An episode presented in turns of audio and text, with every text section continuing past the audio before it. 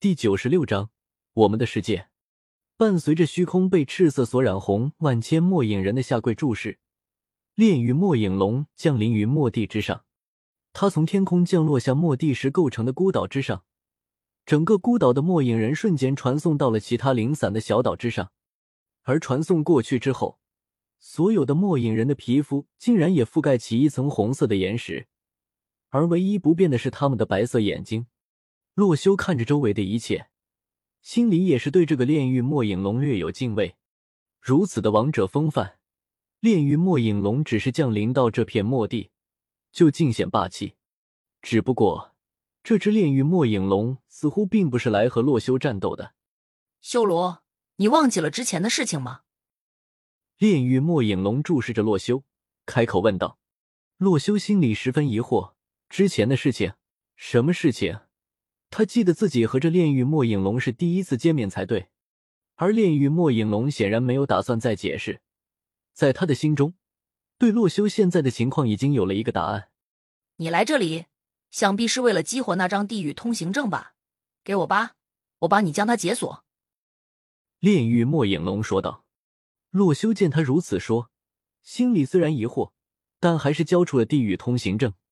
只见在将地狱通行证递给炼狱末影龙之后，炼狱末影龙从口中吐出一个黑色的光团，只见那便是无数个黑色粒子组成的东西。于是，随着黑色的粒子覆盖在洛修这张地狱通行证上，这张原本有五个字的通行证，此时变为了纯黑色。顿时，整张地狱通行证上的黑色更加纯粹起来。而随着通行证的激活，系统的提示也是跳了出来。恭喜你激活了地狱通行证，从此之后地狱对你完全开放。特别提示：地狱与下界是两个世界，地狱通行证有效范围只针对地狱。看到系统的提示，洛修瞬间疑惑了起来：这个地狱是个什么地方啊？他一直认为地狱通行证里的地狱就是指这个游戏的下界，没想到竟然是另外一个洛修没有去过的地图，也难怪要用到通行证了。而就在这个时候。洛修的身边空间瞬间打开了一道传送门，从对面的虚空当中走出了一个人影，他便是洛修之前在下界堡垒和打败变异苦力帕什后见到过的紫袍老人。修罗，看来你已经完成地狱通行证的试炼了。我知道你有许多疑问，不过先等我说完我要传达给你的东西，再做话说吧。紫袍老人略有欣慰的道：“炼狱莫野龙，你将小莫和雪雕。”先送回主世界吧。紫袍老人对炼狱末影龙道：“炼狱末影龙点了点头，随后从口中吐出了一道气流，包裹住了躺在末地之上的小莫和雪雕。随后，他们瞬间被传送到了末地传送门之前。洛修看到这个能力，心中有些波澜。自己如果要是和这个炼狱末影龙开战的话，估计现在自己的实力是无法战胜他的。”紫袍老人在洛修旁边再次划破出一道虚空，对洛修说道：“跟我来。”看他一脚踏入了虚空之中，洛修有些犹豫要不要跟上。炼狱末影龙见此，轻声说道：“放心吧，他也是我们的老朋友了。”不知为何，洛修听到了炼狱末影龙的话，总感觉有一种亲切的感觉，于是也不再多虑。跟着紫袍老人踏入了那片虚空之中，随后，洛修来到了一个干净的世界。这里只有石英铺成的广阔地面，天空是黑色的虚空，在虚空之中挂着一块巨大的钟表，上面显示的时间是十一比五十九。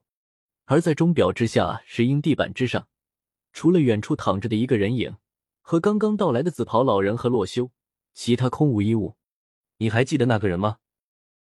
紫袍老人指着石英之上躺着的那个人影，转过头来，面对着洛修问道：“洛修。”于是细细的观察那个人来，只见他的年龄不大，正值少年，上身是一件黑色的斗篷，里面是蓝色的上衣，下身则是深蓝色长裤。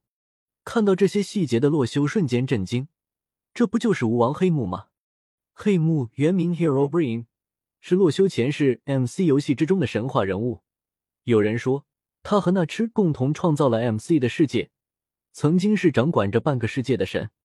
后来黑木和那痴因为意见不合而决裂，双方开展了神之间的第一次交战，结局是黑幕惜败，被那痴痴赶出了主世界。黑幕只能来到末地，凭借实力成为末地的主宰。想到这里，紫袍老人突然开口道：“你想的都没错，只不过这些东西在这个世界正在进行。”洛修先是惊讶，这个紫袍老人竟然能够读懂自己的想法，在听到了他的话后，却是震惊了起来。正在进行，也就是说，我之前想的东西，在这个世界还没有成为历史。紫袍老人点了点头，缓缓说道：“我就来和你讲讲之前发生的事情吧。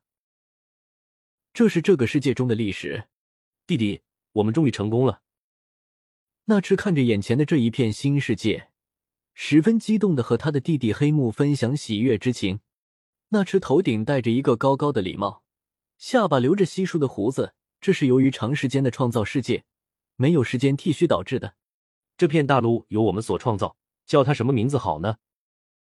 黑木同样带着喜悦的说道：“既然是我们所创造的世界，就叫它我们的世界吧。这个名字好，我们的世界。”黑木默默的念着这个名字。嘴角不经意间扬起。不过现在这里只有天空和大地，让我们再次丰富这个世界吧。那痴提议道。黑木点了点头，两人开始了丰富世界的工作。半年之后，这个世界已经逐渐丰富了起来，有山川、河流、大海等不同的地形，还有牛羊等生物。而且为了增加这个世界的趣味，那只创造了村民和怪物。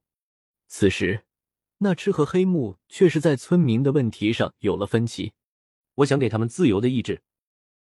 那痴提议道：“他们和我们一样是人类，正因如此，正因他们是人类，我们才应该给他们忠诚和团结、平等和富裕。”黑木激动的说道：“自由只会让他们自私势利，在人类社会，你还没体验够吗？”